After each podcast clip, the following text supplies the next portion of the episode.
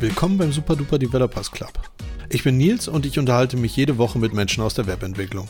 Falls ihr öfters dabei sein wollt, drückt den Abonnieren-Knopf. Und jetzt geht es los. Viel Spaß in der nächsten Stunde. Und wir sind live. Herzlich willkommen zum Super Duper Developers Club. Heute mit einem Thema, da hatten wir schon mal drüber gesprochen, aber ich finde es immer noch super spannend. Es ist WordPress. Ähm, und zu Gast haben wir Markus. Markus ist äh, Gründer und CEO von Hostpress, der Hosting-Firma, die sich auf WordPress äh, fokussiert hat. Vielen Dank, dass du da bist. Ja, Nils, vielen Dank für das Intro. Ich freue mich hier zu sein und auch als Nicht-Programmierer in deinen Podcast eingeladen zu sein. Ja, äh, wir wollten tatsächlich äh, fürs letzte Cloudfest sogar Aufkleber drucken mit Super Duper Hosters Club. So. Äh, passt, hätte ich mir aufgeklebt, ja. Ja, okay, alles klar. Dann werde ich mindestens einen produzieren. Aber das ist immer schade bei Aufklebern, ob du einen oder tausend bestellst, das ist echt kaum Unterschied. Okay, also WordPress. Ihr macht seit Jahrzehnten WordPress ähm, und könnt das. Und deswegen bist du heute hier. Genau, seit 500 Jahren machen wir WordPress. Nee, Spaß beiseite. Ähm, WordPress wird ja dieses Jahr, wie du sicherlich weißt, als absoluter WordPress-Fan, ähm, wird WordPress 20 Jahre alt dieses Jahr. Äh, 2003 von Matt Wallenweg äh, erfunden und ich selbst beschäftige mich aktiv mit WordPress jetzt seit, ich habe eben eine Historie geschaut, anhand der Screenshots konnte ich sie noch so rekonstruieren, 2007, 2008 ungefähr. Äh, habe immer schon Webseiten gebaut, also seit äh, um die Jahrtausendwende damit angefangen als Hobby, dann Gewerbe etc und habe relativ schnell gemerkt, mit WordPress kann ich meine Bedürfnisse, die ich brauche, um meine Kunden, sag ich mal, zu befriedigen, kann ich damit äh, erfüllen. Das hat gepasst. Ich konnte damit schöne Webseiten bauen für einen vernünftigen Preis und deshalb äh, habe ich mich relativ früh schon mit WordPress beschäftigt und dann ist aus einer Agentur letztlich ein Hoster entstanden. Das ist jetzt die ganz kurze Kurzgeschichte und Hostpress gibt es seit 2016 offiziell, 2015 war schon, ging alles schon als Beta live, ja. Okay. Ich habe dich ja schon vorgewarnt, wenn du irgendwas Spannendes sagst äh, oder etwas sagst, was ich spannend finde, dass ich mich drauf stürzen werde. Du hast ein, ein Wort gesagt, äh, meine Bedürfnisse. WordPress hat deine Bedürfnisse erfüllt. Ich glaube, das ist was, was man vorab einmal klären muss, weil ich komme aus der Entwicklerszene. Und bei uns Hardcore-Entwicklern ist WordPress halt super verpönt. Mhm, weil, weil ich mache jetzt mal in Anführungsstrichen, alles veraltet ist, alles irgendwie fünf Jahre hinterher. So. Aber es trifft halt die Bedürfnisse der meisten Leute da draußen. Und ich finde, das ist das, was man als Entwickler immer vergisst. So, wir wollen halt einfach, uns geht's, wir machen Technologie um der, um die Technologie willen mhm. und nicht, weil wir Bedürfnisse erfüllen wollen, sondern weil es einfach geil ist, technischen Scheiß zu machen, den vielleicht dann keiner mehr braucht. Aber es war cool. Und WordPress ist halt, ist halt genau nicht das. Aber es funktioniert halt. Genau. Und, ja. Ja, also kann ich dir ganz kurz so ein paar Anekdoten zu erzählen. Ähm, die erste Anekdote, die mir einfällt, als ich mich entschieden habe, wirklich dann in meiner Agentur, also ich habe mich 2013 dann vom Gewerbeschein nebenbei in die voll 100% Selbstständigkeit gestürzt und relativ schnell auch gemerkt, ich habe damals so einen Mischmasch gemacht aus noch Joomla, kennst du ja auch, mhm. und WordPress und habe dann irgendwann gesagt, komm, ich muss jetzt mit meiner Agentur eine Linie fahren. Ich hatte damals einen Angestellten schon. Ähm, wir müssen uns für einen CMS committen und haben uns dann für WordPress entschieden. Und äh, die Anekdote eins ist, wir waren dann bei uns hier, wir sind aus dem Saarland, das größte Bundesland der Welt, Spaß beiseite, aber ähm, wir waren hier sehr schnell verpönt im Saarland. Äh, es wäre ja lächerlich, Webseiten zu verkaufen, die auf WordPress basieren. Dafür kann man doch kein Geld verlangen. Da, so wurden wir halt von den anderen Agenturen, die es hier gibt, und wir haben eine relativ hohe Agenturendichte für unser kleines Bundesland, wurden wir verpönt. Das waren zu dem Zeitpunkt, würde ich sagen, zu 90 Prozent Typo 3 Agenturen. Vielleicht noch Drupal, aber überwiegend Typo 3 Agenturen.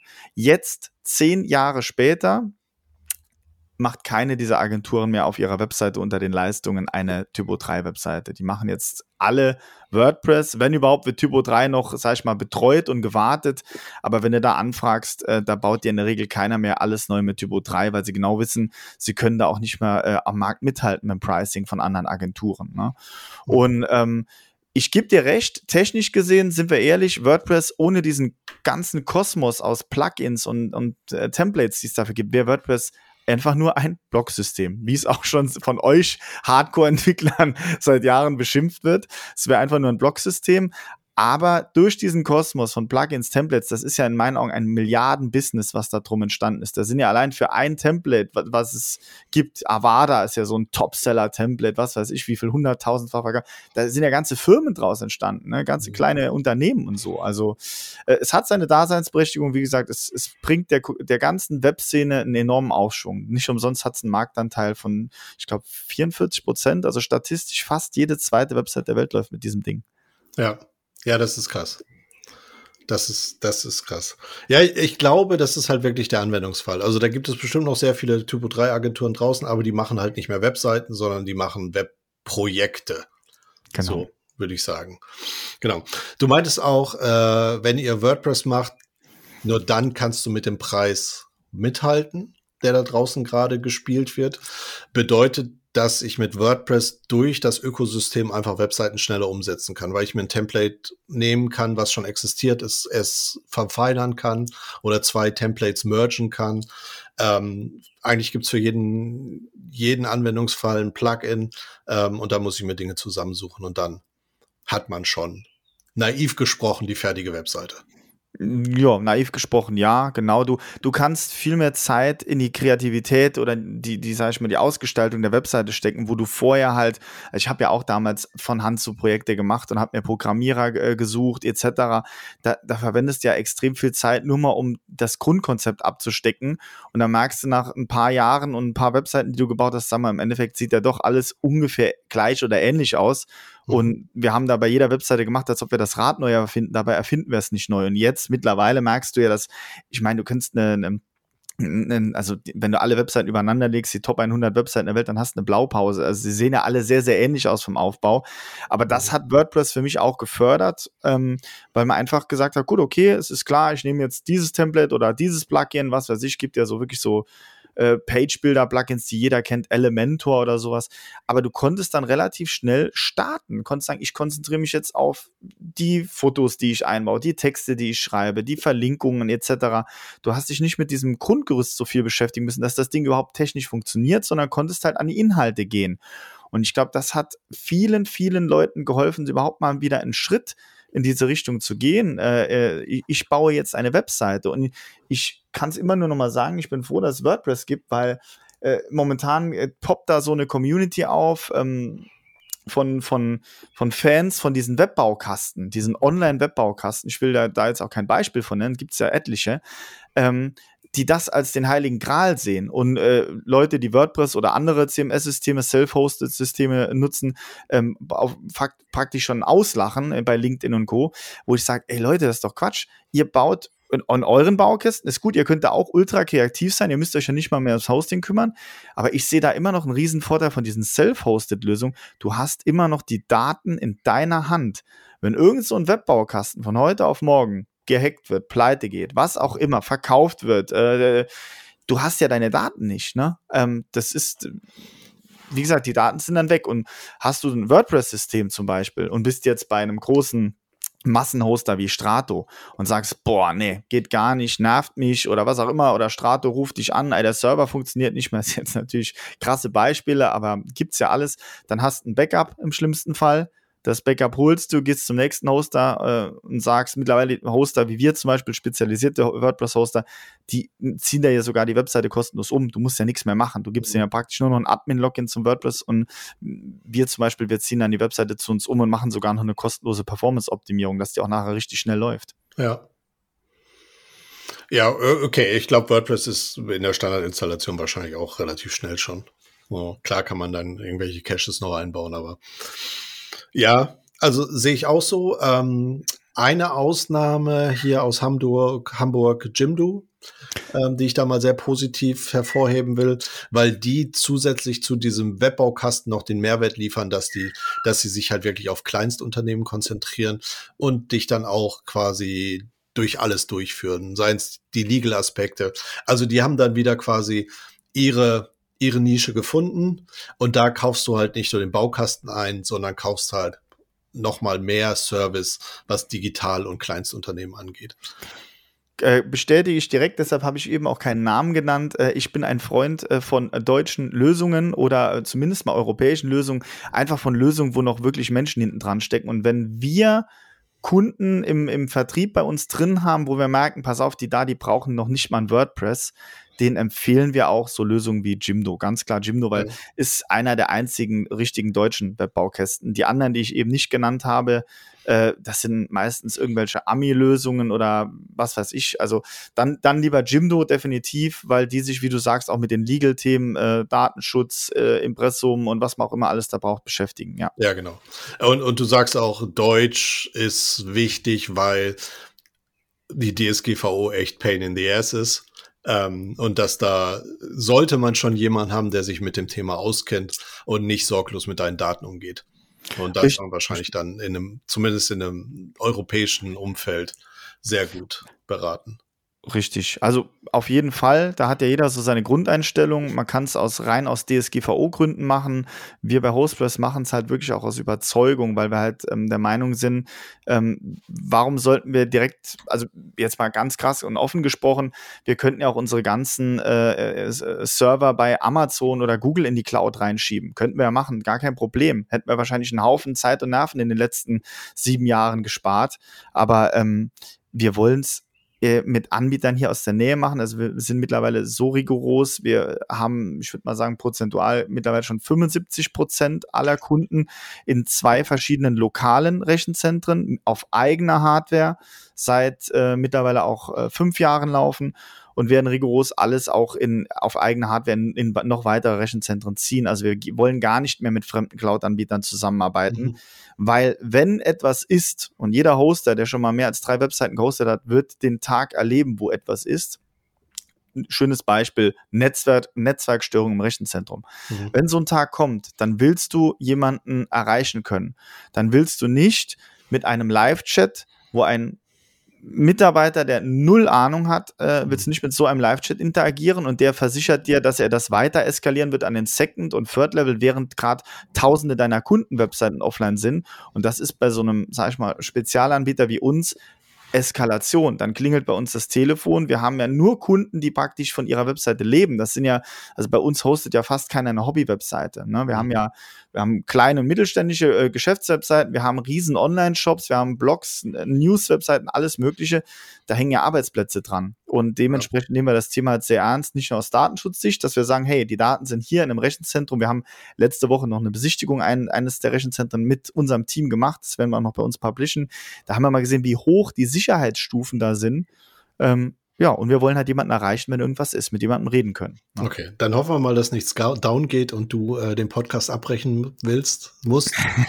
ähm, aber Gott sei Dank nicht, nicht oft, nee. Nee, das ist sehr gut. Okay, dann, ähm, naja, gehen wir, gehen wir noch mal auf, auf das ein, was ihr macht. Also, ihr seid WordPress-Hoster und habt wie viel WordPress-Installationen ungefähr? Darfst du äh, so eine Grund Ja, also, ja, zwischen 5.000 und 6.000 sind das mittlerweile. Okay. Okay, das, das ist schon mal ziemlich cool. So, jetzt geht das Gerücht. Ich weiß, dass es nur ein Gerücht oder dass es nur noch eine Halbwahrheit ist. WordPress sei unsicher. So, was? Ihr habt 6000 Webseiten. Jetzt mhm. kommt raus, oh, in der neuesten Version von WordPress ist ein Bug. Mhm. Wie geht ihr damit um? Das finde ja. ich jetzt super spannend. Ja, äh, kann ich dir sagen, ähm, wir nutzen ja das Plesk Control Panel zur Softwareverwaltung unserer Webserver. Mhm. Äh, den kompletten Stack unter dem Plesk Control Panel managen wir selber, ne, also die Virtualisierungsebene. Ähm, und wir haben halt auch eine Hochverfügbarkeit drin, aber wir nutzen Plesk. So, und Plesk hat ja mittlerweile geniale Sicherheitsfunktionen eingebaut, wo man Kunden ja per E-Mail informieren kann, sobald eine Sicherheitslücke bekannt wird für irgendeinen äh, ein Plugin, Template oder auch für den Core, der, den der Kunde installiert hat. Und das haben wir dann irgendwann mal gedacht, haben, ey, das ist ja genial, haben wir das systemweit für alle Kunden aktiviert die Kunden haben uns den Support eingerissen, haben gesagt, hey, nervt mich nicht immer mit diesen E-Mails über irgendwelche Sicherheitslücken. Dann haben wir gesagt, ja, ist doch genial, ja, da müsst ihr doch Update. Ja, ich mache Updates, wenn ich Zeit habe. Ne? Mhm. Also äh, es ist grundlegend, kann man schon sagen, so, dass die meisten WordPress-Anwender, Nutzer äh, entweder viel zu unregelmäßig oder teilweise so ganz krasse Fälle gar keine Updates machen. Ähm, wir selbst haben Malware-Scanner auf allen Servern laufen und ich kann jetzt sagen, so durch die Blume, wir haben sehr, sehr wenig Infektionen. Also muss man wirklich sagen, dass äh, trotz dass WordPress so ein verbreitetes System ist und auch viele angreifbare Plugins, WordPress ist nicht unsicher. Es ist ja einfach nur äh, die Menge der Installationen und Anwender, die es für Hacker interessant machen. Das ist, ist ja mit Windows genauso. Ne? Ich, ich selbst bin Mac-User seit über zehn Jahren. Aber wenn ich jetzt sagen würde, hey, Mac ist sicher und Windows ist unsicher, das ist ja im Prinzip eine Unwahrheit. Der, der, der ganze Markt hat sich ja damals auf Windows äh, konzentriert, weil es einfach ein viel breiterer Markt ist, um darüber Schadsoftware zu verbreiten. Also viel interessanter für die Hacker. Ne? Sowas wie Ransomware oder so Sachen halt. Ne?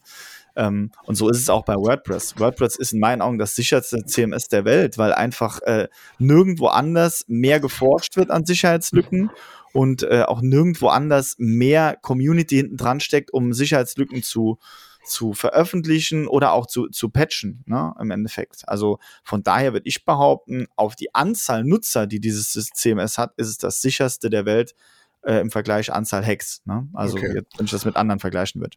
Okay, aber dann, dann ist es so, also ihr seid ja Managed WordPress, dass ich als Kunde es immer in der Hand habe, das Ding zu updaten. Das heißt, ihr zwingt mich nicht dazu. Also genau, grundlegend zwingen wir dich nicht dazu. Wir bieten dir erstens über die Plesk-Oberfläche die Möglichkeit, die Updates darüber zu machen, entweder manuell einzeln oder alle auf einmal. Äh, wir bieten dir die Smart Updates Lizenz von Plesk. Das ist praktisch äh, Updates mit KI, mit künstlicher Intelligenz. Dann wird eine, eine Vorher-Nachher-Version deiner Website erstellt. Also er kopiert deine Website, führt dort die Updates durch und vergleicht visuell auf Screenshot-Basis die Unterseiten, ob sich optisch was verändert hat. Äh, und die dritte Möglichkeit, die ich eigentlich auch jedem Kunden empfehle, das machen wir auch jetzt schon seit 2016, unser Secure Plan. Wir ähm, machen wirklich manuell die Updates der Kunden. Also die Kunden zahlen natürlich einen Obolus, das geht ab 49 Euro im Monat los. Hast bei uns eine Webseite, zahlst 49 Euro im Monat extra, dann machen wir jeden Monat, garantiert jeden Monat einmal deine ganzen Updates und äh, prüfen auch stichprobenartig manuell nachher, ob alles noch funktioniert. Wir können natürlich bei einem Blog mit 200 Unterseiten nicht jede Unterseite prüfen, aber wir prüfen halt Startseite, Hauptkategorien etc.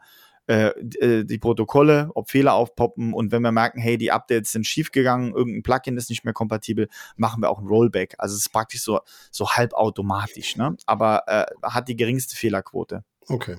Da solltet ihr mal Quality probieren. Ähm, so, Werbeveranstaltung zu Ende. Ähm, ja, okay. Aber dann sind eure Server so, so äh, gesandboxed, dass äh, wenn sie angegriffen werden, dann werden sie halt angegriffen.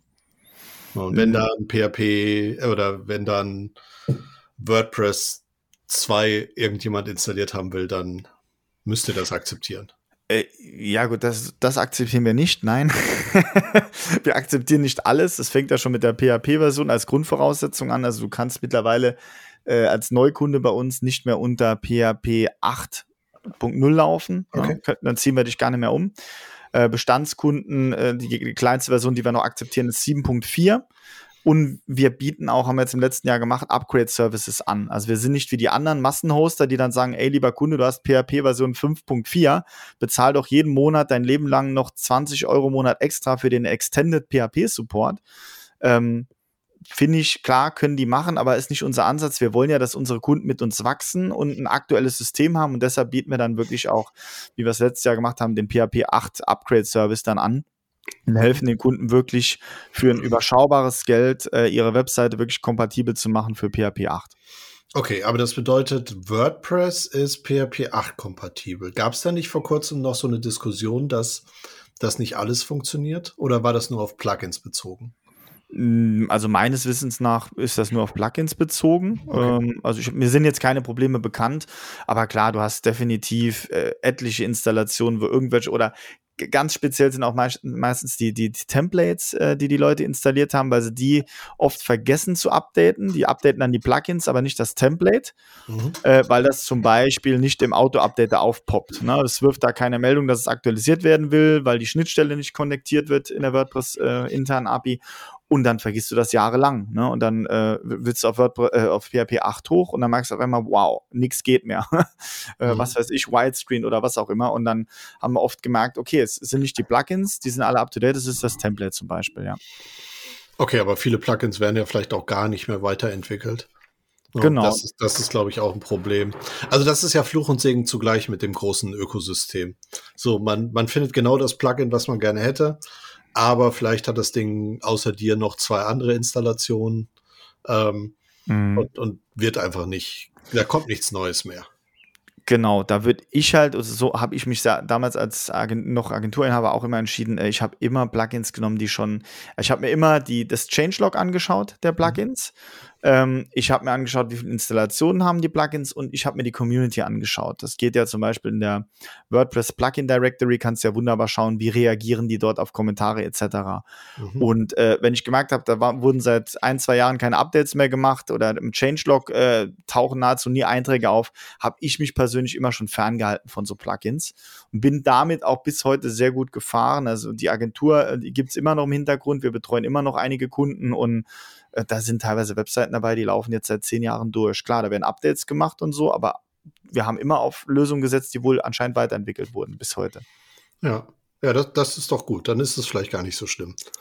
Oder ihr hättet einfach den richtigen Riecher. Oder eure, eure, äh, euer Assessment auf das Plugin war einfach ganz, ganz okay.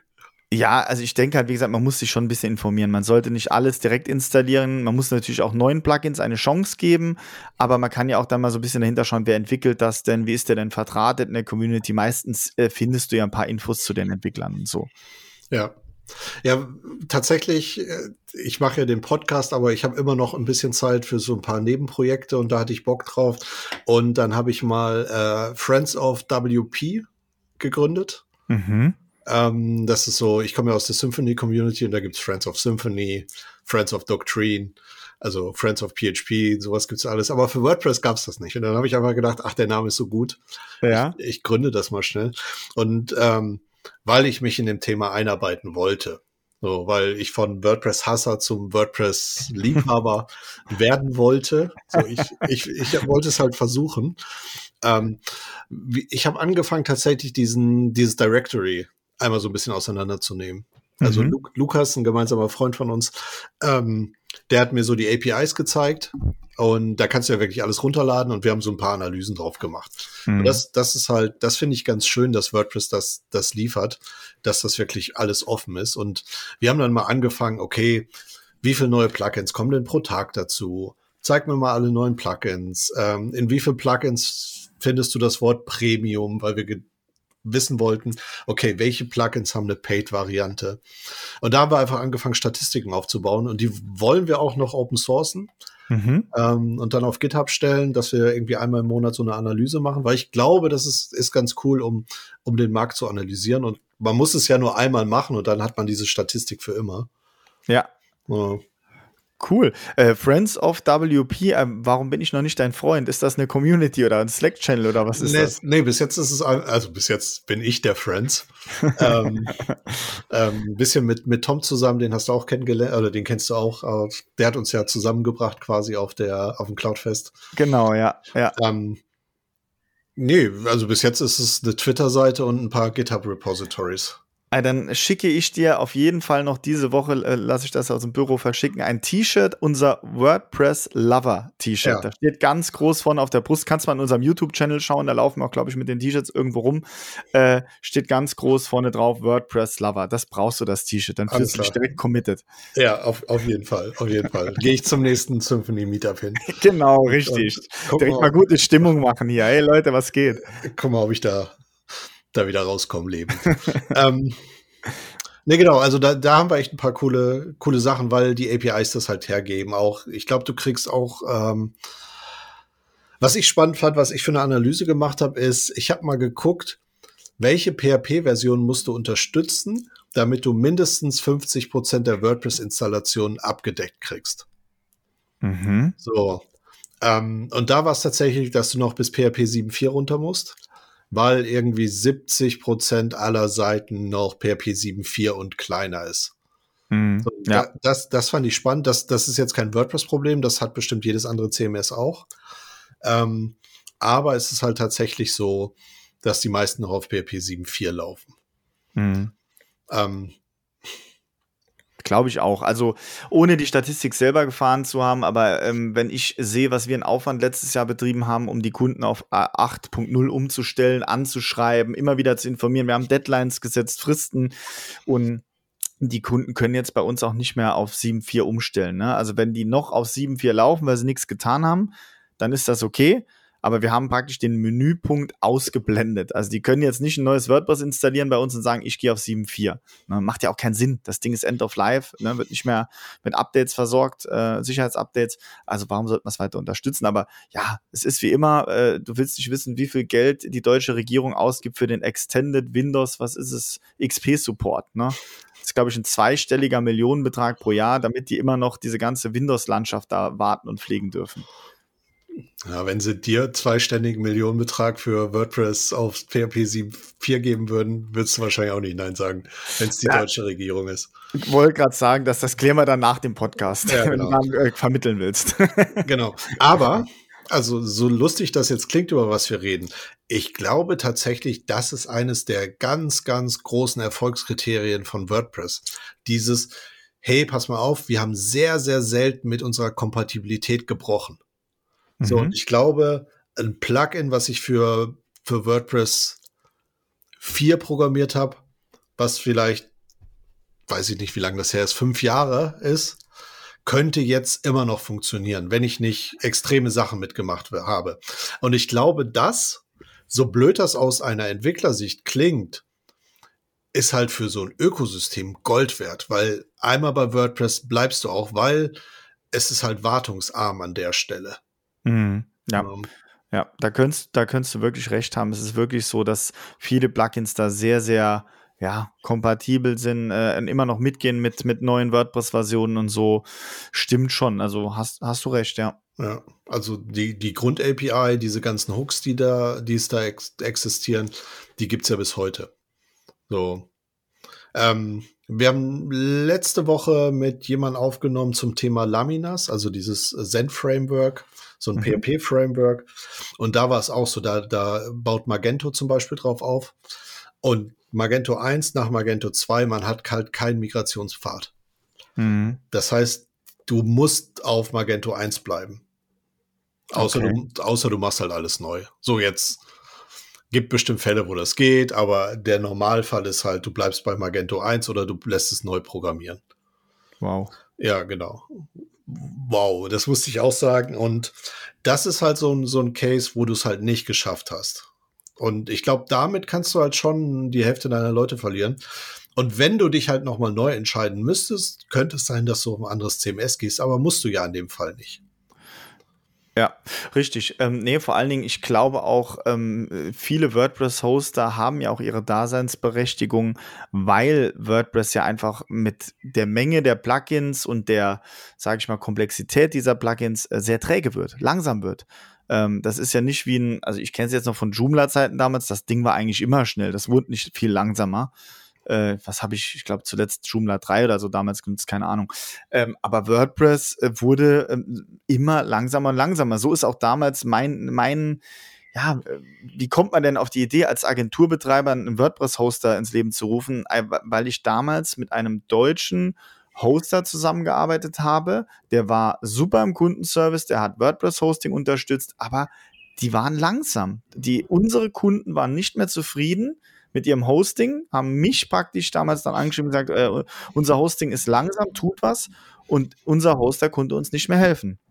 Und so ging das dann hin und her. Wir haben etliche Hoster damals ausprobiert. Das war dann so 2014, 15 rum und haben dann irgendwann gesagt, okay, es gibt anscheinend auf dem deutschen Markt keinen Hoster, der erstens Support für WordPress anbietet. Und damit meine ich jetzt nicht nur äh, äh Apache Webserver neu starten, ne, wenn ein Problem ist, sondern wirklich Support für WordPress. Hey, dieses Plugin wirft die in die Fehlermeldung bei der Installation, was könnte das sein? Erstmal so als Beispiel.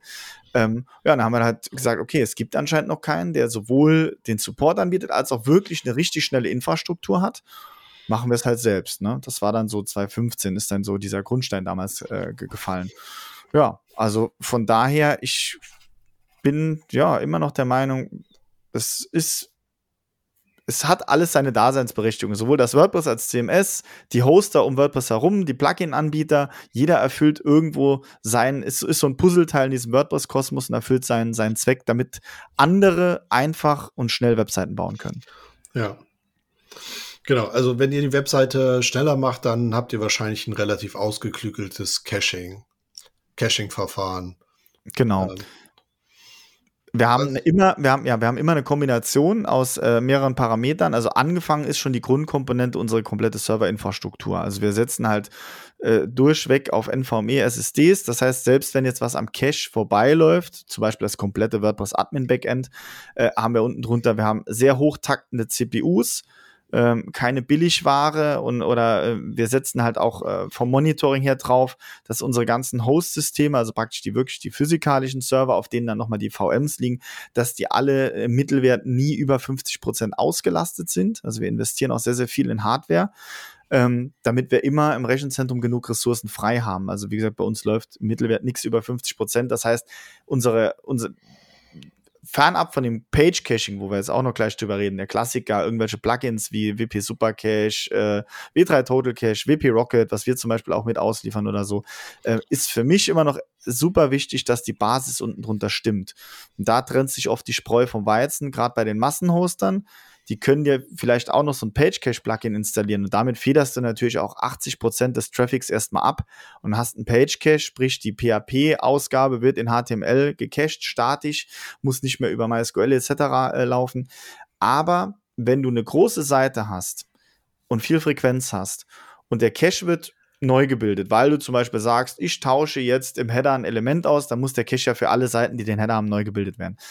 Wenn das der Fall ist, dann trennt sich die Spreu vom Weizen und dann bist du sehr, sehr dankbar, wenn du einen Server unten drunter hast, der super flott reagieren kann und auch wenn der Cache noch nicht gebildet ist, die Seiten halt ab, abrufen kann. Ähm, und da haben wir halt schon Sachen erlebt, wo wirklich äh, Seiten von Firmen, die Millionen Umsätze fahren, bei einem Anbieter für 3,99 Euro im Monat laufen und dann wundern die sich, dass die Startseite, wenn sie nicht im Cache ist, in, in 10 Sekunden lädt. Wo ich dann auch denke, ja Leute, ihr bekommt, wofür ihr zahlt. Ne? Und das ist vielen immer noch nicht bewusst. Die geben 1000 Euro aus für die Entwicklung von so einer WordPress-Webseite. Da geht ja normal nichts, äh, sage ich mal, unter 5.000 bis 10.000 Euro. Aber beim Hosting, das darf bitte nicht mehr als 9,99 kosten. Das ist eigentlich mhm. schon zu viel. Ne? Warum könnt ihr das nicht kostenlos machen? Und E-Mail-Postfächer müssen sowieso kostenlos sein. Und da denke ich immer, okay, irgendwo muss ja der Unterschied sein. Und wir haben halt von Anfang an gesagt, wir wollen äh, super ähm, hochfrequentierende CPUs haben, schnelle NVMe SSD-Festplatten. Wir wollen eine Hochverfügbarkeit aufbauen, dass praktisch kein Host ist von dem anderen abhängig, also es ist mehrfach redundant. Und ja, das ist bei uns halt drin und deshalb es ist nicht nur das Page-Caching, es ist auch die Serverinfrastruktur unten drunter. Und die ist natürlich bei uns auch in mehrere Ebenen äh, unterteilt. Ne? Ja, das finde ich spannend. Also ein WordPress-Cache zu bauen, da hätte ich auch mal richtig Bock drauf. Ähm, ich habe das damals für, für den Stern, stern.de gemacht. Da war ich mit dem Architekturteam für, für die äh, Caching-Schicht. Und das, das war wirklich, das war wirklich eine spannende Aktion. Da habe ich noch sehr viel, viel Erfahrung mit. Aber das ist ja kein WordPress, hoffentlich, oder? Nein, nein, das, nein, nein, nein. Das war dann äh, ein E-Spirit, First Spirit. So, das sind dann die großen und mittlerweile ist es ein, na, wie heißt Comedia? Mhm. Liegt da drunter.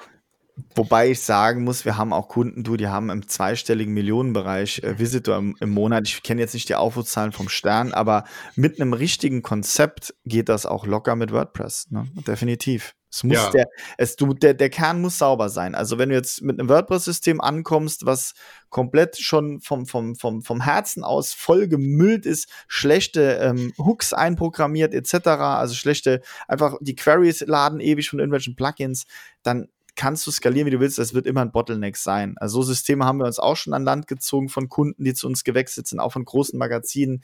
Ähm, da reden wir aber auch offen mit denen und sagen, pass auf, wir können jetzt hier noch zehn Kerne mehr geben der VM. Du wirst immer an Limit kommen, was weiß ich, na nachts, wenn irgendein Cronjob durchläuft oder so, weil Butter bei die Fische, euer System ist einfach Müll programmiert. Ne? Ihr habt da irgendwelche Müll-Plugins drin, äh, löst euch von denen oder programmiert die um. Und da haben wir auch schon super gute Erfolge erzielt. Also wo die Kunden dann auch eingesehen haben, stimmt, wir müssen hier unseren Entwickler nochmal anhauen, der muss was machen, der hat dann irgendwelche Änderungen an der Abfrage gemacht.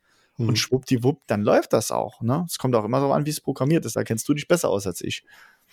Ähm, ich glaube, New York Times ist sogar äh, WordPress. Kann das sein? Äh, ich glaube ja. Ich glaube, die laufen über äh, WordPress VIP, ne? über hm. dieses Hosting von WordPress selbst, ja. Genau, von, von äh, Automatic, genau. Genau. Ja, und ich glaube, die haben noch mal ein paar mehr Zugriffszahlen als, als Stern.de. Ähm, aber trotzdem, also so Cash, Cash bauen, Varnish, ESI, solche Geschichten, da, da hätte ich mal richtig Bock. Aber das ist dann etwas, was, was für euch Hoster toll wäre, nicht für den Endanwender. Ja, genau, der Endanwender will nur das Ergebnis. Also wir beschäftigen uns jetzt gerade mit einem Rollout von, von, von Redis äh, in, einer, mhm. in einer Lösung, wie du es auch auf Shared-Servern anwenden kannst, mit mhm. isolierten Redis-Ressourcen pro Webseite. Mhm. Ähm, das ist hochinteressant, das werden wir jetzt dieses Jahr auch unseren Kunden anbieten können. Ähm, momentan machen wir das halt dediziert. Ne? Kunde, der Redis will, braucht einen eigenen Server bei uns, dann kriegt er Redis.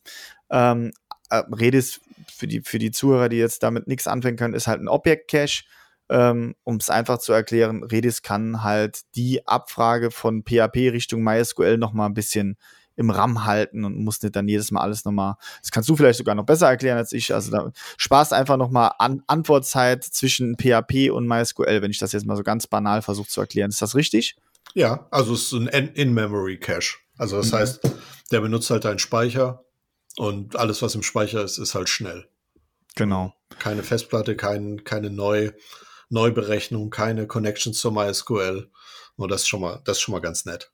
Genau, ja. So Sachen halt. Also Caching ist ein mega interessantes Thema. Das war für mich dann damals auch, da habe ich mir Nächte um die Ohren geschlagen und immer wieder Benchmarks gemacht, bis wir halt dieses Setup für Hostpress hatten, was wir im, im Grundstein immer noch heute verwenden. Ne? Diese Kombination aus äh, Serverparametern, die optimiert sind, Nginx-Konfiguration, die optimiert ist, ein anständiges äh, Plugin in WordPress drin, was auch nochmal Konfigurationsoptimierung hat. Wir verwenden, wie gesagt, da WP Rocket. Ähm, also ja, diese verschiedensten Komponenten, die haben halt allein die Infrastruktur, wie oft wir die gebenchmarkt hatten, bis wir sie wirklich ins Rechenzentrum dann ziehen konnten und da Kunden drauf loslassen konnten. Ne? Da ging wirklich, ich weiß nicht, wie viele Monate da drüber ging, bis das alles reif war halt. Ne? Mhm. Ne, setzt ihr ein CDN ein? Nein, äh, wir setzen kein CDN ein. Ähm, einfache Begründung, wir sprechen Kunden aus dem deutschsprachigen Raum an, äh, mhm. Deutschland, Österreich, Schweiz, ähm, die überwiegend auch in diesem Raum aktiv sind. Ähm, unsere Latenzzeiten, Antwortzeiten im kompletten EU-Raum sind im zweistelligen Millisekundenbereich. Also wir haben uns da oft schon mit CDNs verglichen. Du merkst da keine Unterschiede. Ja. Wenn wir aber Kunden haben, die sagen, hey, pass auf, Hausboss, schön gut eure Philosophie, aber wir müssen runter bis nach, was weiß ich, Australien. Dann sagen wir, okay, unsere persönliche Empfehlung ist, nutzt das Cloudflare CDN. Ist wirklich ein gutes CDN. Es gibt ja noch etliche andere, aber mit Cloudflare haben wir gute Erfahrungen gemacht. Ähm, und unterstützen den Kunden dann so ein bisschen bei der Einrichtung. Ne? Also der, okay. der, macht sich seinen Account, äh, holt uns da mit in einem, was weiß ich, ein Videocall oder so. Und wir empfehlen ihm halt, wie er es einzustellen hat, dass es möglichst äh, fehlerfrei läuft. Und dann ist Cloudflare da schon ein schönes CDN. Wir selbst haben keine CDN-Lösung und ich bin auch der Meinung, äh, ein normalsterblicher Hoster könnte gar kein CDN äh, derart stemmen, wie hoch die Anforderungen heute sind. Ne? Ja, nee, genau. Also die würden einfach nur eins empfehlen, so wie ihr das auch macht. Würde ich schon sagen, dass, dass das schon die Standardantwort eines Hosters ist. Ähm, so, wir ja. können mit, mit Cloudflare ganz gut und genau. gute Erfahrungen gemacht. Ja. Genau. Oder halt White Label, da gibt es ja auch so ein paar Lösungen. Also Bunny CDN, schon mal gehört? Mhm die sind momentan so der Rising Star in der CDN-Schiene, sind momentan das äh, bestbewerteste CDN. Es gibt so einen Online-CDN-Vergleich. Wenn mir jetzt der Name noch einfällt, einfach mal googeln CDN Performance äh, Review oder so irgendwas. Ähm, also die sind, äh, tauschen da praktisch die Plätze mit Cloudflare die ganze Zeit. Bunny CDN sind, glaube ich, hier aus Osteuropa. Okay. Die, die bieten, machen auch viel White Label Bunny CDN. Okay. Okay, okay, das ist aber jetzt nochmal eine spannende Frage an, an dich als, als Geschäftsführer.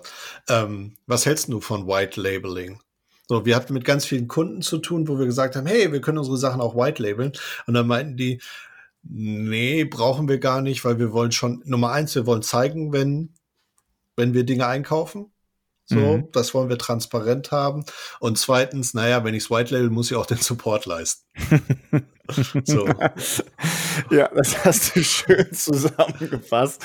Ähm, also, wir selbst machen auch, lass mich kurz überlegen, kein White Label. Also, wir nach außen haben wir kein White Labeling, White Labeling gegenüber unseren Kunden. Wir sind total, äh, also wir committen uns mit den Anbietern, mit denen wir zusammenarbeiten. Wir stehen hinter den Anbietern. Und du hast jetzt schon gesagt, wir geben auch teilweise Support. Ist ja logisch. Ne? Also, Beispiel Plastic Control Panel, wenn da irgendein Bug drin vorkommt, ne?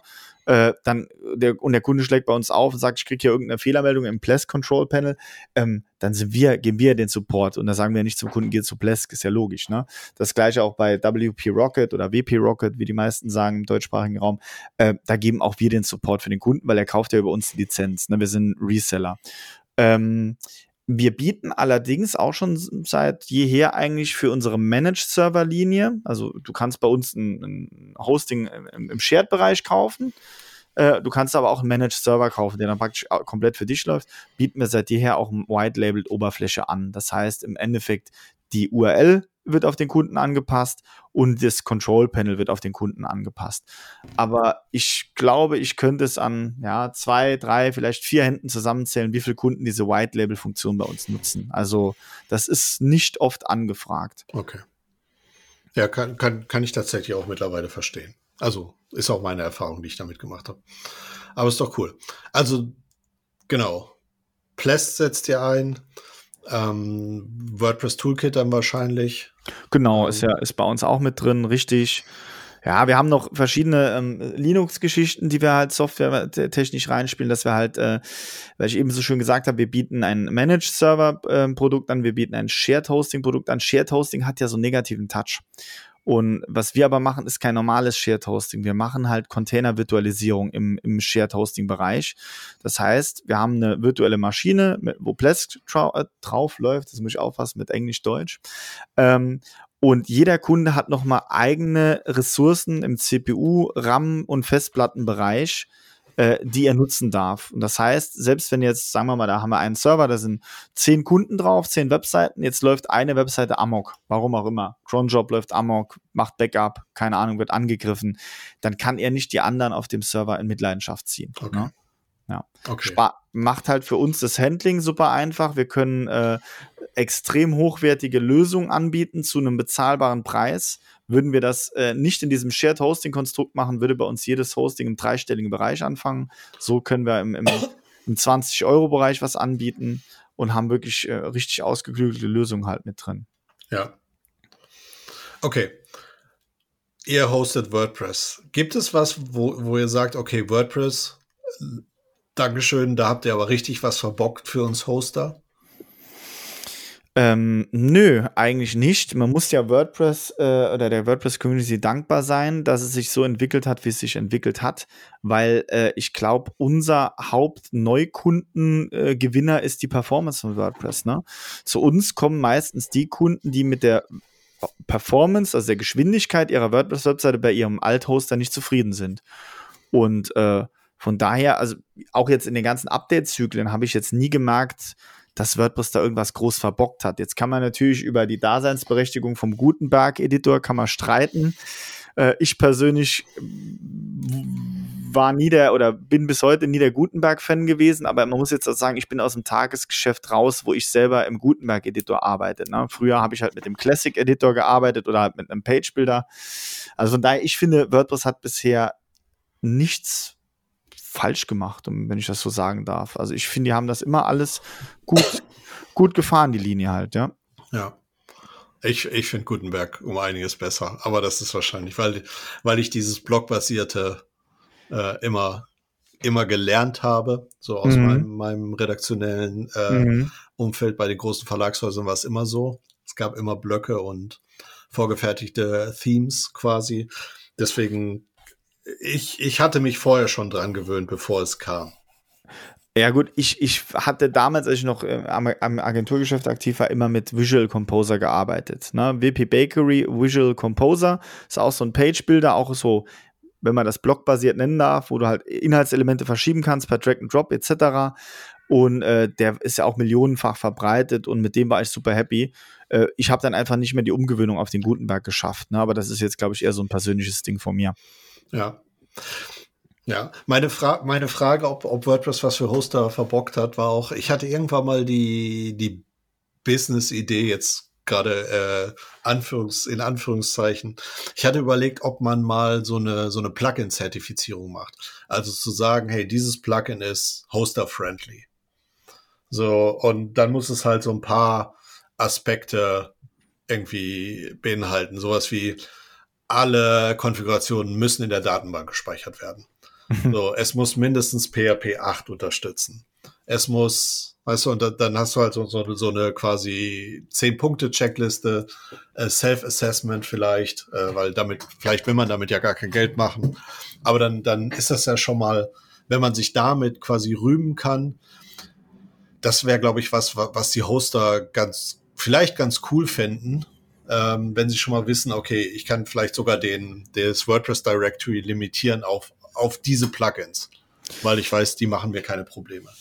Also du meinst praktisch, dass wir als Hoster entscheiden würden, welche Plugins die Kunden installieren dürfen?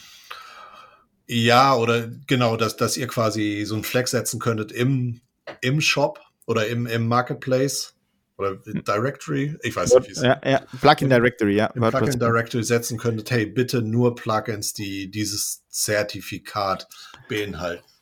Ja, gut, okay, ich verstehe die Idee. Ähm, ich glaube nur, das wird nicht funktionieren. Ne? Ähm, also es gibt ja schon wirklich Hoster, ähm, habe ich gehört, ähm, die äh, manche Plugins verbieten. Und das schmeckt, schmeckt äh, vielen Kunden dann natürlich so gar nicht. Ne? Die wollen nicht äh, kastriert werden in dem, was sie tun, die Kunden mit ihrer WordPress-Webseite. Und äh, wir zum Beispiel äh, verbieten auch keine Plugins. Bei uns kann der Kunde alles installieren. Die einzige Prämisse, die wir halt haben, pass auf, es muss mit, mittlerweile jetzt mit PHP 8 kompatibel sein. Ähm, damals noch 7.4. Ansonsten tu, was du willst, lieber Kunde, installier, was du willst. Wenn du unsere Hilfe brauchst, nimm sie in Anspruch. Mhm. Ähm, wir können dir beim Debuggen in gewissem Maße helfen, indem wir dir, dir, dir helfen, die, die Logs auszulesen, WordPress Debug Mode äh, aktivieren oder so aber wir erlauben, also wir machen da keine Vorschriften, was der Kunde tun darf oder was nicht. Und die PHP 8 ein Einschränkung auch nur, weil da PHP 8 drauf läuft. Dann funktioniert es einfach nicht. Äh, ja, klar, sicher, klar. Gibt ja, gibt ja definitiv Plugins oder auch der, wahrscheinlich der WordPress Core, ich habe es jetzt nicht ausprobiert, wird mit ganz alten Versionen nicht mit PHP 8 wahrscheinlich funktionieren. Ne? Nee, Nee, da, das war auch eine schöne Geschichte von Lukas. Der wollte auch, weil ich ihm, es gibt so ein Tool, das heißt Rector PHP. Damit kannst du Kompatibilität herstellen. Also das mhm. heißt, du kannst sagen, ich habe hier ein WordPress 1 und das war auch das, was sie probiert haben, äh, ein WordPress 1 mit PHP 8.2 laufen zu lassen. so, es, es, hat nicht, es hat nicht out of the box geklappt, aber da gibt es halt Tools, die dir sagen, hey, pass mal auf, upgrade mir den Source Code mal so, dass er kompatibel ist. Und das, ja. das, das finde ich ganz spannend. Ähm, da hatte ich auch schon eine Idee, ob man nicht mal das für, für Plugins baut. Das heißt, du lädst dein Plugin hoch und danach ist es PHP 8.2 kompatibel. Das ist rein technisch ist es gar nicht mehr so schwer. Ähm, aber es hat auch noch keiner gemacht. Ja, ja. Das erinnert mich gerade an eine Geschichte. Ähm, wir hatten oh, jetzt zwei Monate hatten wir eine Neukundenanfrage. Äh, Mitarbeiter war die ganze Zeit mit dem im Ticket am Hin und Her schreiben äh, über die Anforderungen etc. Und irgendwann, ähm, wir bieten so einen kostenlosen Demo-Umzug an. Du kannst also bei uns auf der Webseite einfach ein Formular ausfüllen, gibst deine WordPress-Daten da rein, ähm, beziehungsweise erstellst uns einen Zugang und dann ziehen wir deine Webseite auf eine gesicherte URL bei uns um und dann kannst du praktisch so einen A-B-Test machen, deine Live-Webseite versus wie sie bei uns läuft. Und da hat dann der Mitarbeiter gesagt, du pass auf, lieber Kunde äh, oder Interessent, mach doch einfach mal den Demo-Umzug, wir gucken uns das mal an und dann siehst du ja, wie cool wir sind. Ne? Und auf einmal kam dann raus, der, der Kunde hatte WordPress 3. sowieso, ich weiß es nicht, irgendwas mit 3. Ich habe jetzt mal gerade hier geguckt in der Hist History of WordPress, das muss dann so eine Version von 2013 gewesen sein. Da kam die 3.7 kam in 2013 raus. Ja, also von daher, da haben wir dann auch gesagt, pass auf, wir würden dich ja gerne zu uns umziehen, aber so geht's leider nicht. Ne? Ja. ja, okay. Das heißt, das hat dann auch mit dem aktuellen WordPress, was ihr dem dann zur Verfügung gestellt hat, einfach nicht mehr funktioniert. Ja, mit, also mit der, mit der PHP-Umgebung, genau, richtig. Ja. ja. Ja, richtig. Der war halt bei Strato, der, die hatten so einen Extended Support auf seinem Paket und fragt mich nicht, was, welche PHP-Version? 5, 6, keine Ahnung, ich weiß es. Nee, 6 gab es überhaupt PHP 6? Ne, nee, gab's nicht. Nee, gab's nicht. PHP äh, 5, äh, egal, auf jeden Fall viel zu alt halt, ne? Ähm, und ja, das ging halt bei uns nicht. Ja. Nee, PHP 6 ist übersprungen worden. Aber es gibt mhm. Bücher zu PHP 6. Das finde ich ganz witzig. ähm, ja, also eine Sache, das, das soll jetzt nicht despektierlich äh, gemeint sein, die ich an WordPress mag. Also ich komme aus, aus dem Hardcore-Entwicklerumfeld, ja. Also ich habe ganz, ganz viele Systeme per Hand geschrieben und so weiter. Hm. Und bin auch immer noch relativ tief in der Szene drin. So, was ich an WordPress mag, ist, dass ich das Gefühl habe, ich bin zwei bis vier Jahre voraus.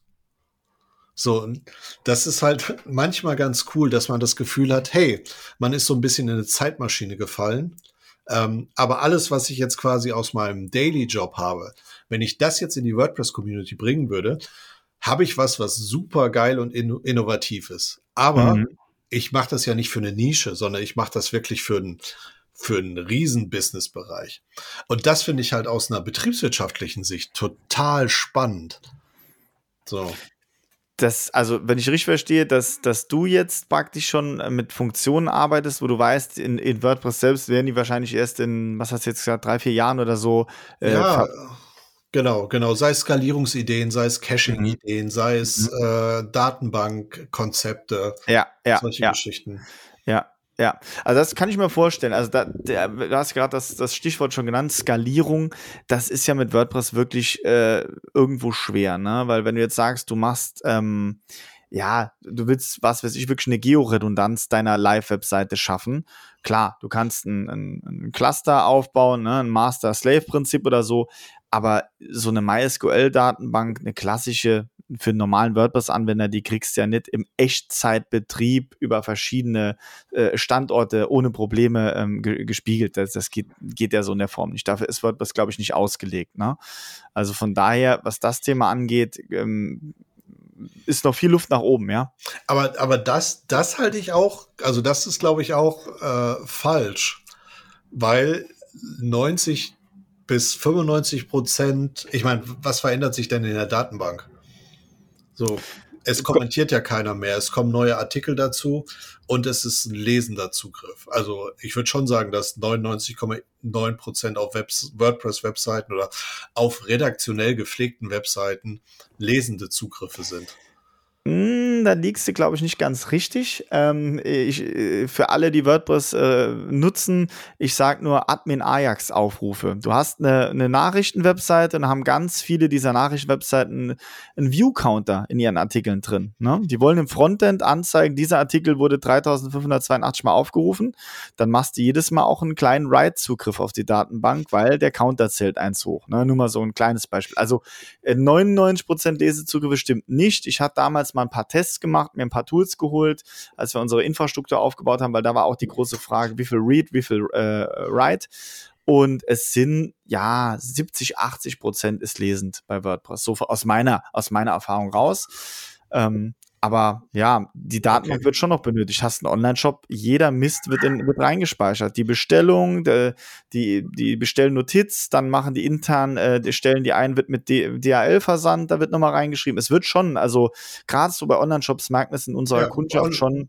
Ja. Online-Shop, den Punkt gebe ich dir. Aber wenn wir jetzt das, das Plain WordPress und auch hier so, so ein, so ein Zählcounter, den hast du ja in zehn Minuten programmiert und äh, wenn ihr schon eine Redis drauf habt, dann schmeißt man das in Redis rein. So, und Redis ist ja schon clusterfähig. Mm, so, also da gibt's, stimmt, da gibt's bestimmt, vielleicht kriegt man es nicht mit allen Bordmitteln hin, aber ich glaube, dass man es relativ schnell hinkriegt. Und dann, ja, wenn du die Datenbank irgendwie äh, die Last runtergekriegt hast, wenn da nur noch irgendwie einmal pro, weiß ich nicht, also die Blogs, die ich habe, hast du einmal pro Stunde, einmal am Tag einen, einen schreibenden Zugriff wenn du nicht irgendwie deine Logins wegloggst oder sowas. Aber jedes Mal, wenn ich einen Blogartikel schreibe oder jemand einen Kommentar schreibt, aber der ist bei mir ausgestellt. Also richtig, äh, hast natürlich recht. Bei ganz normalen Webseiten, Business-Webseiten, normale Blogs oder so, wo jetzt nicht so ein View-Counter drin ist, passiert Schreiben wirklich noch weniger als, äh, als äh, die 20 Prozent, die ich eben genannt habe. 80 ja. lesen, 20 schreiben, pa passiert noch weniger. Ich, ich ziehe es jetzt mal so durch die Bank weg, überfliege so im Kopf so ein bisschen die Kunden bei uns, die ich kenne gut, okay, wir haben wahrscheinlich auch viele Kunden, die da mehr Anforderungen haben als jetzt eine ganz kleine Webseite. Kann jetzt auch sein, dass ich da ein falsches Bild habe, ne? Aber ähm, ja, äh, es ist so, das meiste bei WordPress ist lesen, definitiv. Ja. Und deswegen ist wahrscheinlich, also wenn es nur um den lesenden Zugriff geht und man die, die Cache-Header einigermaßen im Griff hat, dann ist wahrscheinlich ein CDN schon die Skalierung Nummer eins, die man machen sollte. Jo, richtig. Wobei ähm, CDN, die klassischen CDNs äh, schieben dir ja nur die Static-Files halt überall hinweg. Ne? Du hast halt immer noch, holen wir jetzt mal als Beispiel den Online-Shop, der weltweit äh, verkauft. Wenn ich sage, dieses Produkt in den Warenkorb legen, dann ist das CDN völlig irrelevant. Ne? Genau. Das CDN wird ja gar nicht angesprochen. Das geht am CDN vorbei. Ähm, das äh, cached ja nur die Bilddateien, JavaScript, CSS und so Zeug. Ne? Genau, also das, das finde ich halt auch spannend. Sobald sobald halt die Interaktion beginnt, ab da wird's halt spannend. Klar, den, den Online-Shop auszuliefern, einfach statisch ist, das ist ja auch wieder super trivial und über CDN, aber sobald der Nutzer sich angemeldet hat oder irgendwas in den Warenkorb gelegt hat. Genau, und da hatten wir halt schon krasse, krasse Erfahrungen gesammelt mit Höhle der Löwen, äh, wo Kunden bei uns da in drin waren und so. Da, hast du, da, da, da ist nochmal das, was ich eben gesagt habe, da trennt sich die Spreu vom Weizen, was den Server angeht. Dann zeigt sich, wie gut ist erstens dein Setup unten drunter, also wie, wie hast du, was weiß ich, die virtuelle Maschine konfiguriert, wie viel Kerne gibst du der virtuellen Maschine, äh, wie gut ist dein Nginx Caching, äh, werden die Sessions alle sauber abgearbeitet, aber auch, wenn du jetzt wirklich so ein, so ein Fernsehstream äh, hast, ein Livestream, also ach Gott, wir hatten schon Sachen gehabt, da haben YouTuber live gestreamt vor 30.000 Leuten und haben gesagt, yeah, mein neues T-Shirt ist draußen im Online-Shop. Und da mhm. wollten ganz viele 15-Jährige wollten dieses T-Shirt kaufen und der Kunde hatte uns nie informiert, dass er sowas macht. Der war bei uns mit vier Kernen, vier CPU-Kernen eingetaktet halt, ne, also was er bestellt hat. Das Ding ist natürlich komplett in die Knie gegangen, war ja logisch, keine Chance, ne. Aber ähm, ja, das, das brutal ist halt einfach, äh, für sowas gibt es keine zweite Chance, ne? So Höhle der Löwen oder so eine Fernsehausstrahlung. Du musst ja. halt da echt, die Server unten drunter müssen richtig konfiguriert sein, da müssen genug Ressourcen sein. Deshalb kann ich immer jedem raten, der es ernst meint mit WordPress, redet mit euren Hosting-Anbietern über eure Anforderungen. Es sei denn, ihr habt keine großen Anforderungen, dann braucht ihr nicht zu reden. Aber erwartet nicht, dass euer Hoster riecht, wenn ihr eine Fernsehausstrahlung habt oder eine Sales-Aktion oder so und beschwert euch dann nachher, dass ihr 20.000 Euro für eine Tagesanzeige äh, in, in, einer großen äh, deutschen Tageszeitung bezahlt habt und an dem Tag war dann euer, euer Shop down, weil zu viel Anfragen kamen oder so. Also das ist, ja, da muss man auch, äh, Hosting ist nicht mehr wie früher, Webseite hoch und läuft. WordPress etc. braucht Pflege und Wartung, definitiv. Ne? Und eine enge Abstimmung mit dem Hoster. ja, ja, wir hatten den gleichen Effekt bei, bei SternTV damals. Also mhm. als Fernsehen noch was war. Das war quasi, war quasi die Zeit vor, vor Netflix und Prime. Wenn mhm. da eine URL unten eingeblendet wurde, dann wusstest du, dass die Kacke am Dampfen ist. Ja. Dann, das Schöne ist, das Surfverhalten bei sowas ist immer relativ einfach, weil, also war ja sowas wie, hey, du willst mehr zu dem Thema wissen, dann lese jetzt bitte den Artikel auf stern.de. Genau. solche Sachen. Und dann kannst du ja sehr, sehr gut mit so einem Page Cache arbeiten. Weil ja, eine Million Leute wollen halt genau diesen Artikel haben. Ja. So, und das, das war halt kein Problem. Ja, da kann, also haben wir damals auch richtig coole Sachen gemacht. Auch, also das Höchste, was wir geschafft haben, waren dann 10.000 Hits pro Sekunde auf die gecachte Seite. Ne? Ja, was äh, ab dem Moment kommst du dann nicht mehr an irgendwelche CPUs und dann hast, musst du wirklich gucken, dass die Anbindung vom Server, die Bandbreite noch genug äh, ja. mit, mitgibt. Aber äh, ja, wenn du das vor, vorbereitet hast, dieser klassische Fall, den du gesagt hast, SternTV, die URL wird eingeblendet. Was machen heutzutage die URL, äh, die, äh, die, die Leute? die geben nicht mehr die URL ein, die googeln die URL. Ja. Ne? Also da wird jetzt stehen, äh, ja, Nils Langner ist ein super Typ, geht mal auf seine Webseite nilslangner.de, die geben ein in ihr Handy Nils Langner, aber nicht .de und nicht www, sondern die googeln dich. Und dann klicken die bei Google halt auf dieses erste Ergebnis, was gespielt wird, ist meistens natürlich die Index, ne? Und die muss im Cache sein. Wenn die im Cache ist, dann hast du schon mal acht von zehn Punkten erreicht. Wenn du einen Shop hast, natürlich klar, da muss hinten dran auch noch einiges kommen, aber wenn die Leute schon mal die Startseite haben, ist schon gut. Ja. Ja, und du solltest an der Stelle keine Werbung auf deinen eigenen Namen dann schalten. Zumindest mit einem Tageslimit bei Google Ads, ja. Genau, genau. Das ist, glaube ich, auch doof, weil man klickt es dann doch oben. Oh, erst, erster Treffer gleich. Oh Mann, genau. 20.000 Euro. schön, schön in den Sand gesetzt. Okay. Cool. Ich habe noch ein paar Fragen, obwohl wir schon bei Minute 59 sind. Oh, äh, ja, ich, ich gucke hier raus. Also es wird zwar gleich dunkel, aber ich muss noch nicht ins Bett. Ich habe noch das, Zeit. Das ist schön. Das ist schön. Dein, dein Sohn ist ja jetzt gerade ins Bett geschickt worden. Genau, der ähm, schläft schon. Genau. Also ich habe noch mal eine Frage. Lass uns noch mal ähm, noch mal tiefer in dieses WordPress Plugin Universum eintauchen. Mhm. Ähm, würdest du oder was wäre für dich das perfekte WordPress Setup? So, ich habe eine Corporate Website, mhm. also eine Firmenwebseite. Was, was würdet ihr quasi dem Kunden vorinstallieren oder empfehlen, was er denn nutzen sollte?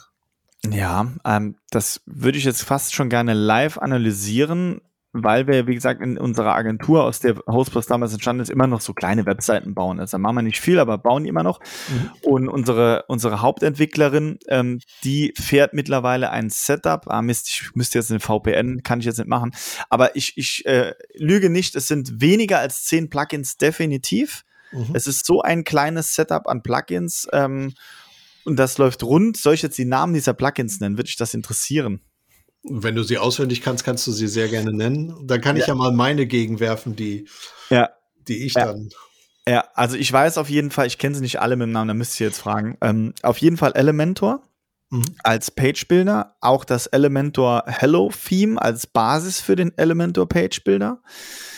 Ähm, ja, es geht schon los. Gut, in Deutschland der gute alte Cookie-Banner, da hat sich ja auch jemand aus Hamburg dumm und dämlich mitverdient, der Borlabs Cookie-Banner. ähm, wobei mittlerweile setzen wir auch gerne den Real Cookie Banner ein. Äh, sind auch Jungs aus Deutschland, die machen das auch gut. Ähm, so, und jetzt geht schon los. Jetzt müsste ich überlegen, wir installieren immer auch standardmäßig Stream mit. Das ist so ein Activity Log äh, für WordPress, damit wir sehen, wer aus der Agentur oder wer von Kundenseite einloggt und was der tut. Ne? Weil du oft ja diese, dieses Thema hast, ja, wir waren es nicht, wer war es denn? Ne? Ähm, das ist aber auch ein Lightweight Plugin, Stream. Ähm, ja, und dann, klar, macht sowas Sinn wie zum Beispiel Yoast, so ein SEO-Plugin. Da streiten sich jetzt auch die Gemüter, ob es Yoast ist oder irgendwas anderes. Ähm, ich finde Yoast okay, damit kann man arbeiten. Ja, und jetzt fange ich schon an zu überlegen. Ein Caching-Plugin, WP, äh, WP Rocket, WP Rocket äh, ist noch mit drauf. Ja. Wahrscheinlich Custom Fields ist, glaube ich, noch ein sehr beliebtes. Äh, ja, brauchen wir in dem Grundsetup für so eine kleine Business-Webseite eigentlich nicht. Ne? Okay. Da, ist, da ist mittlerweile auch äh, Elementor sehr, sehr flexibel, was so Sachen angeht. Hm. Okay, ja, verstanden. Ja, Elementor war, es soll jetzt keine Werbeveranstaltung dafür sein. Ich glaube, ähm, aber Elementor ist auch in der Pro-Version, glaube ich, super mächtig geworden. Also das ist schon, kommt mit den Sidebildern, kann es konkurrieren, die es da draußen gibt. Auf, auf jeden Fall. Also ich bin auch, ich würde mich niemals mit irgendeinem Plugin oder äh, so verheiraten. Deshalb Elementor ist cool. Wir hatten früher immer ähm, Visual Composer genutzt mit, mit einem anderen Template zusammen. Ähm, es gibt etliche. Divi, äh, Generate Press ist, ist cool. Es gibt da etliche. Äh, aber wie du gesagt hast, Elementor ist, glaube ich, mittlerweile so von der Installation her eins der mächtigsten Tools weltweit. Ähm, da steht, da ist auch richtig Kohle hinten dran bei denen. Und äh, die integrieren jetzt auch schon, äh, ähm, ist es ChatGPT selbst oder auf jeden Fall eine, eine, AI integrieren die. Du kannst praktisch eine Website erstellen, da schreibst du hin oben Malermeister Müller und dann drückst du auf Text erstellen und dann erstellt der dir praktisch schon die Texte für die Webseite von Malermeister Müller. Mhm. Ne? So Spielereien haben sie jetzt gerade veröffentlicht.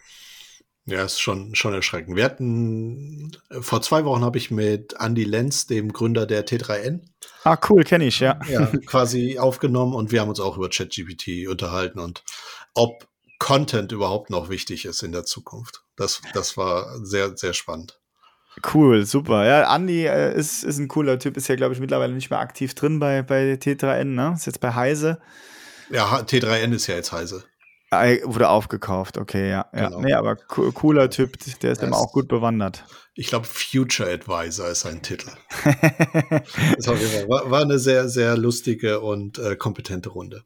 Ja, schön. Ich hätte noch eine abschließende Frage, weil wir schon wieder über der Stunde sind. Wie würdest du dir die Entwicklung von WordPress äh, wünschen? Also gibt es was, wo du sagst, das wäre geil, wenn es das noch geben würde? Ähm, ich meine, wir wollen WordPress noch die nächsten paar Jahre benutzen. Irgendwas mhm. muss ja noch kommen. Ja, also ein ganz konkreter Wunsch, wo ich sage, das könnten sie wirklich langsam optimieren, ist die Sidebar im Admin-Backend. Ne? Also äh, die ist ja nach gar nichts sortiert, so richtig, ne? Das ist so. äh, manchmal suchst du, manchmal hat das Plugin einen eigenen Menüeintrag, manchmal ist das Plugin versteckt unter dem Menüpunkt Einstellungen, manchmal ist das Plugin versteckt unter dem Menüpunkt Werkzeuge. Also da könnte man mal so ein bisschen äh, mehr Sortierung, Struktur reinbringen. Also ich vergleiche es zum Beispiel halt mit Joomla damals. Joomla mhm. ist für den, für, wenn du jetzt sagst, du bist Erstanwender vom CMS und machst äh, WordPress versus Joomla, ist natürlich WordPress einfacher. Mhm. Aber in der langfristigen Betreuung und Pflege war für mich Joomla immer ähm, strukturierter. Ne? Aber es war im Endeffekt für, für den Need, den wir damals hatten, äh, war es auch schon wieder too much. Ne? Aber da war einfach ein bisschen mehr Strukturansatz hinten dran. Und das ist bei WordPress, da ist noch Luft nach oben, aber ist ja gut, dann da kann man auch noch was optimieren. Und ansonsten, ja, äh, will ich es jetzt nicht zu streng meinen mit so, mit so einem Open Source äh, Projekt, wie WordPress ja auch ist. Äh, ich ich finde es gut, ja. Ich finde es einfach gut. Ja. Und was, also jetzt nicht, was du dir wünschst, aber was glaubst du, wird noch passieren? Ich denke, WordPress wird das Thema halt Page-Builder, Gutenberg oder so immer, immer weiter vorantreiben. Ähm, ja, schwer, schwer zu sagen. Also, einen schönen Trend, den man jetzt gemerkt hat, zum Beispiel Elementor bietet jetzt auch Self-Hosted an. Ne? Also, die sagen praktisch, hey, pass auf, die Lizenz für Elementor, die Pro-Lizenz kostet dich, ich sage jetzt mal eine Zahl, ich habe es nicht im Kopf, 200 Dollar im, im Jahr. Und für 150 Dollar kriegst du ein Hosting inklusive der Pro-Lizenz bei uns. Ne? Mhm. Und ähm, wer weiß, vielleicht äh, geht WordPress ja auch irgendwann mal in die Richtung, bietet da noch so ein, ich meine, WordPress VIP ist jetzt nochmal was anderes für mich, aber, ähm, oder WordPress.com, vielleicht bieten die ja dann nochmal so zertifizierte Hoster-Lösungen an oder sowas, dass sie sagen, mhm. pass auf, die WordPress-Org-Version, also die Open-Source-Version, aber hier, wir haben die zertifizierten Hoster oder sowas. Aber mhm. das ist jetzt, ja, ist Fantasie, eher auch nicht so, dass sie da jetzt einen Bedarf dran hätten, weil wie gesagt, sie haben WordPress.com, sie haben WordPress VIP, ne, aber vielleicht in die Richtung noch was so. Wir sind auch am Ende. Markus, vielen, vielen Dank für deine Zeit. Ähm, ich finde den WordPress-Kosmos immer noch super spannend, auch wenn ich äh, wahrscheinlich nie sehr stolz ein WordPress-Lover-T-Shirt tragen werde, aber ich schicke ein Foto, wenn ich das T-Shirt habe. Ich schick's ähm, dir, definitiv. Ja, genau. Und ähm, ja, lass, lass uns doch einfach in einem Jahr nochmal sprechen und gucken, ob unsere Prognosen wahr geworden sind. Du, sehr gerne. Machen wir gleich im Anschluss den Termin klar. Alles klar. Dann würde ich sagen, vielen Dank an alle Zuhörer und wir sind raus.